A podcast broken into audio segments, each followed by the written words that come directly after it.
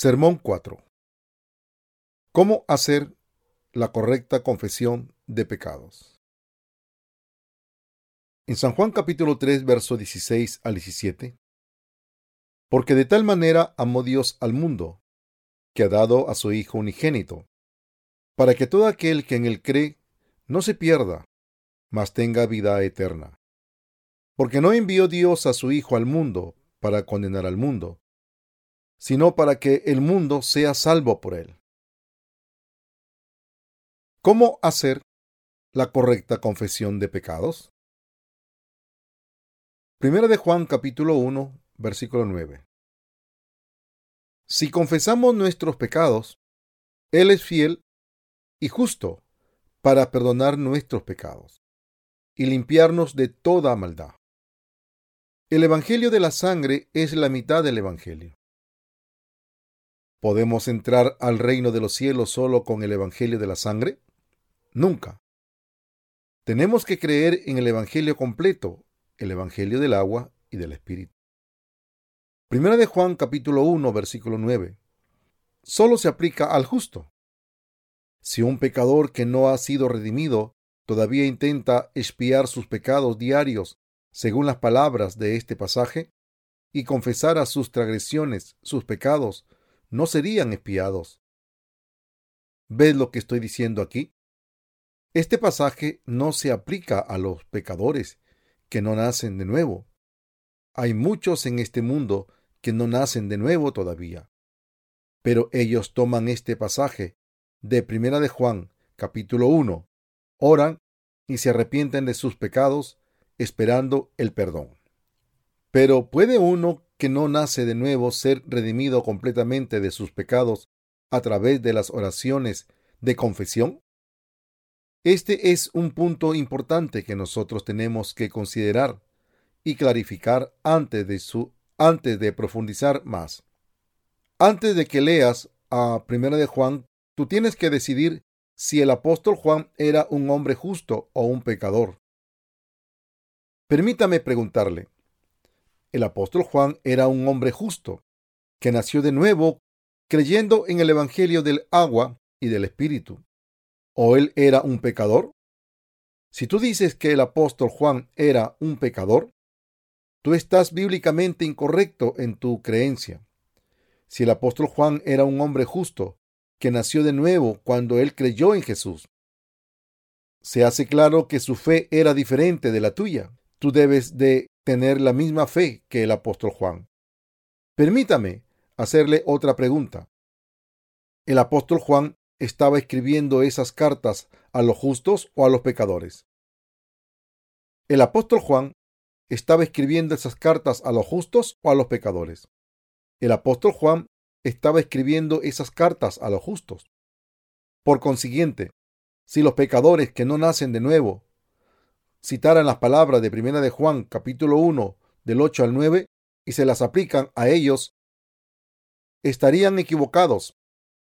Si tú quieres ser hecho justo, confiesa tus pecados ante Dios y crees en el Evangelio del agua y del Espíritu. Entonces el Señor lavará todos tus pecados con el Evangelio que ya ha limpiado los pecados del mundo. La fe del apóstol Juan es como está en Primera de Juan capítulo 5, él dice que él tiene la fe en el agua, la sangre y el espíritu. ¿Crees tú que Jesucristo vino mediante agua, sangre y el espíritu? ¿Crees que Jesús vino solo mediante la cruz o por tu bautismo, tu sangre y el espíritu? ¿Tú puedes entrar en el reino del cielo solo creyendo en el Evangelio de la sangre? Si tu fe solo está en el Evangelio de la sangre en la cruz, tú solo conoces el medio evangelio. Si solo crees en la sangre de la cruz, no hay duda que tú te encuentras orando por el perdón todos los días, con la creencia de que tus pecados pueden lavarse simplemente a través de las oraciones de arrepentimiento. Pero ¿pueden ser lavados tus pecados cuando solamente crees en la sangre en la cruz? Arrepintiéndote y orando todos los días por tus pecados diarios? Si tú eres una de estas personas, entonces tus pecados permanecerán en tu corazón porque nadie puede lavar sus pecados solamente a través de la fe en la sangre de la cruz, o por las oraciones diarias de arrepentimiento. Si tú eres una de, si tú eres una de estas personas, entonces tú no conoces el Evangelio del agua y del Espíritu todavía, y tu fe está incompleta. El apóstol Juan nació de nuevo porque él creyó en el Evangelio del agua y la sangre y del Espíritu. Pero tú solo crees en la sangre en la cruz. Cuando tú no tienes idea clara del Evangelio, ¿cómo puedes llevar a otros a la salvación? Tú mismo no has nacido de nuevo, pero estás intentando espiar tus pecados a través de las oraciones de arrepentimiento. Esto nunca trabajará. No importa qué tan duro ore el hombre y se arrepienta de sus pecados, no pueden ser lavados de su corazón. Si a veces sientes que tus pecados se han lavado, es solo tu imaginación y el poder de tus emociones. Si tú oras y te arrepientes, puede que te sientas refrescado durante un día o más, pero tú nunca podrás ser librado de tus pecados de esta manera. Los pecadores oran y se arrepienten, esperando ser salvados de sus pecados. Por eso ellos todavía son pecadores, aun después de haber creído en Jesús durante mucho tiempo. Ellos no conocen el Evangelio del agua y del Espíritu. Si crees tú en Jesús, pero todavía no has nacido de nuevo, tú pudieses ser una de estas personas. Si tú estás intentando espiar tus pecados orando y arrepintiéndote todos los días, es un testimonio claro de que tú todavía no naces de nuevo. Tienes que decidir si creer en el Evangelio del agua y del Espíritu como lo hizo el apóstol Juan, o poner tu fe en tus propios pensamientos y emociones. Una es la clara verdad y la otra es la falsedad. El verdadero Evangelio según la Biblia, es que Jesús fue bautizado y quitó los pecados del mundo una vez por todas y recibió el juicio por todos los pecadores en la cruz. Si el hombre cree en el bautismo de Jesús y su muerte en la cruz, él se salvará enseguida de todos sus pecados. Por otro lado, si el hombre intenta lavar sus transgresiones con las oraciones de arrepentimiento, él nunca se volverá libre de sus pecados. ¿Piensas que tú puedes recordar todos tus pecados diarios? ¿Se preocupa Dios de los pecados por los cuales tú no te has arrepentido? ¿Son las oraciones de arrepentimiento una solución clara al problema de los pecados diarios? No. El verdadero arrepentimiento y el propósito de la confesión. ¿Cuál es el límite de la confesión y de las buenas obras? Aunque tenemos que confesar nuestros pecados a través de nuestra vida, Nunca podemos ser salvados simplemente por la confesión de nuestras transgresiones y nuestras buenas obras. El arrepentimiento en la Biblia significa volverse atrás de la fe errónea a la verdadera fe. Y para el justo significa reconocer que se está equivocado y regresar a la luz del Evangelio. Si tú eres ahora un pecador, debes hacer una confesión así. Si tú eres ahora un pecador, debes hacer una confesión así. Querido Dios, yo he pecado y merezco ser enviado al infierno, pero yo anhelo ser salvado de mis pecados. Por favor, sálvame de todos mis pecados. Yo todavía no nazco de nuevo y sé que voy rumbo al infierno. Esta es una confesión correcta. Entonces, ¿qué tipo de confesión debe hacer un nacido de nuevo? Amado Dios, yo he cometido el pecado de seguir mi carne. Yo creo que Jesús se bautizó por Juan el Bautista y me salvó de todos mis pecados, incluso los pecados que recién he cometido, considerando que yo debí morir por mis pecados. Yo agradezco al Señor que Él me ha salvado con el agua y la sangre. Las confesiones del nacido de nuevo y aquellos no nacidos de nuevo son diferentes. Debiéramos tener todos la misma fe, como el apóstol Juan, si tú intentas esconder tus pecados detrás de la confesión que es para los justos, entonces tú nunca te salvarás de la muerte que es el pago del pecado. Todos los pecadores que no han nacido de nuevo deben detenerse de ocultarse detrás de las oraciones de confesión y empezar a creer en el verdadero evangelio del agua, la sangre y del espíritu. Ellos deben aprender la fe del apóstol Juan, por consiguiente ganar la salvación. Los pecadores no comprenden cuán terrible será el juicio por sus pecados. El pecado más terrible ante Dios es no creer en el Evangelio del nuevo nacimiento de agua y del Espíritu. Todos aquellos que creen en Jesús, pero que todavía no nacen de nuevo, deben confesar ante Dios, Señor, yo soy un pecador, voy a ser echado al fuego ardiente del infierno. Y mientras se abstengan de decir, Señor, por favor, lava mis pecados, cuando un pecador toma en su corazón el Evangelio de que Jesús lo salvó a través de su bautismo en el Jordán y su sangre en la cruz, él puede librarse de todos sus pecados.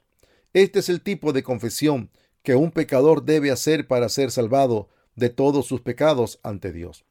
Un pecador solo tiene que confesar que él todavía no ha nacido de nuevo y que ha creído en el Evangelio del agua y del Espíritu. Entonces, él será salvado enseguida mediante el Evangelio del agua y del Espíritu. Es como se completó la salvación de todos los pecadores. Y en ningún otro hay salvación, porque no hay otro nombre bajo el cielo dado a los hombres en que podamos ser salvos. Hechos capítulo 4, versículo 12. Dios salvó a todos los pecadores de sus pecados, mediante su Hijo, Jesús, bautizado por Juan el Bautista y muerto en la cruz. El Señor lavó todos los pecados que los hombres cometieron en su carne y corazones desde su nacimiento hasta su muerte. Nosotros tenemos que creer en el verdadero Evangelio para ser salvados. Es la única manera en que nosotros podemos librarnos de todos nuestros pecados y podemos santificarnos de verdad. Nosotros podemos ser hechos justos de una vez por todas cuando creemos en el verdadero Evangelio del agua y del Espíritu. Jesús fue bautizado, tomó los pecados del mundo, pagó por ellos en la cruz con su vida, resucitó al tercer día y ahora está sentado a la derecha de Dios. Esta es la verdad. Todos debemos hacer esta confesión. Señor, yo no puedo ayudarme y pecaré hasta el día que yo muera. Yo nací pecador desde el útero de mi madre y debido a todos los pecados que yo he cometido, yo debo ser echado en el lago de fuego ardiente del infierno. Por esta razón, yo quiero creer en Jesús, que vino mediante agua, sangre y el Espíritu, y se volvió mi Salvador. Así como está escrito en Mateo capítulo 3, Jesús quitó los pecados del mundo, incluyendo todos los pecados que nosotros cometemos, hasta el día que nosotros muramos, cuando Él se bautizó en el río Jordán. Y conoceréis la verdad, y la verdad os hará libres. San Juan capítulo 8, versículo 32. Si Jesús solo nos salvó del pecado original y nos dijo que resolviéramos el problema de nuestros propios pecados, solos nosotros estaríamos en agonía constantemente. Pero Jesús nos libró de todos nuestros pecados con su bautismo y sangre. ¿De qué tenemos que preocuparnos? Cuando creemos en el bautismo de Jesús y su sangre en la cruz, y agradecemos al Señor, el Espíritu mora en nuestros corazones. ¿Crees tú en Jesús? ¿Crees tú que el Espíritu mora en ti? Todos tus pecados fueron pasados a Jesús cuando Él quitó el pecado del mundo con su bautismo. Él después fue juzgado por nuestros pecados en la cruz, librándonos de la condenación eterna. Este es el verdadero Evangelio. La confesión de los justos. ¿Cuál es la verdadera confesión de los justos? Confesar que ellos pecan cada día, pero teniendo la fe en el hecho de que Jesús lavó sus pecados diarios hace dos mil años. En 1 de Juan capítulo 1 versículo 9 dice, Si nosotros confesamos nuestros pecados, Él es fiel y justo para perdonar nuestros pecados y limpiarnos de toda maldad. Esto significa que un hombre que decide creer en el Evangelio del agua y del Espíritu debe confesar sus pecados diciendo, Señor, yo no puedo ayudarme y pecaré toda mi vida. Sé que yo no puedo salvarme de todos mis pecados a través de las oraciones para el perdón. Yo creo que el pago del pecado es la muerte y nada, excepto el bautismo de Jesús y su crucifixión, podría lavar todos mis pecados. Lo confieso, yo pequé hoy, pero creo que Jesús lavó el pecado que cometí hoy desde hace dos mil años en el Jordán. Si el justo ora de esta manera, el problema de pecado en su conciencia se resolverá enseguida. Aquellos que ya han nacido de nuevo solo tienen que confesar sus pecados, solo confirmar que Jesús ya ha lavado cualquier pecado que ellos cometan, porque Jesús fue bautizado y murió hace dos mil años por los pecadores, no importa cuán débil sean ellos, todos tus pecados fueron completamente lavados. El texto que hemos leído hoy es muy bueno para los justos, pero si un pecador toma este verso y lo usa de la manera incorrecta, él terminará en el infierno. No obstante, es uno de los pasajes más frecuentemente mal empleados de la Biblia. Ha causado gran falta de entendimiento durante mucho tiempo entre los cristianos. Hay un refrán que dice que un doctor inecto puede matar a sus pacientes. Cuando un doctor inecto intenta hacer más de lo que él es capaz, él puede terminar matando a su paciente. Es una regla de la vida que un hombre debe ser entrenado bien y adquirir experiencia para realizar bien sus deberes. Es lo mismo en el mundo de la fe. Aquellos que enseñan la palabra de Dios tienen que llevar la verdad, como está escrita, con precisión y claridad, y aquellos que aprenden de ellos deben tener la fe en lo que ellos enseñan. Si los predicadores enseñan malas doctrinas a sus seguidores, o si los creyentes aprenden la Biblia incorrectamente, solo producirá juicio e infierno para ambos. Solo el nacido de nuevo puede enseñar la Biblia correctamente. Incluso la buena medicina puede matar a los pacientes si está mal prescrita. Y es lo mismo con enseñar y aprender la palabra de Dios. Es tan esencial como el fuego en nuestras vidas. Pero así como sería un desastre si se pusiera el fuego en las manos de los niños, la palabra de Dios puede causar un terrible desastre en las manos equivocadas. Nosotros tenemos que discernir la diferencia entre la confesión de los justos y la de los pecadores. Primera de Juan capítulo 1, verso 9 es para el justo. Cuando un hombre justo confiesa sus pecados ante el Señor con la fe, Él se libra de ellos, porque Jesús ya nos lavó de todo el pecado hace aproximadamente dos mil años. Es un error que los pecadores crean que sus pecados se lavan cada vez que ellos oran pidiendo perdón. Cuando uno nace de nuevo, ¿pueden sus pecados ser lavados solo por la confesión? Dios es justo. Él envió a su único Hijo a este mundo y le hizo llevarse los pecados del mundo a través de su bautismo y salvar a todos aquellos que creen en el agua de su bautismo y su sangre en la cruz. Por consiguiente, cuando un hombre justo confiesa sus pecados, Dios dice, Jesús ya quitó todo el pecado hace aproximadamente dos mil años. Él le confirma así que ya no tiene ningún pecado, aunque su carne siga pecando.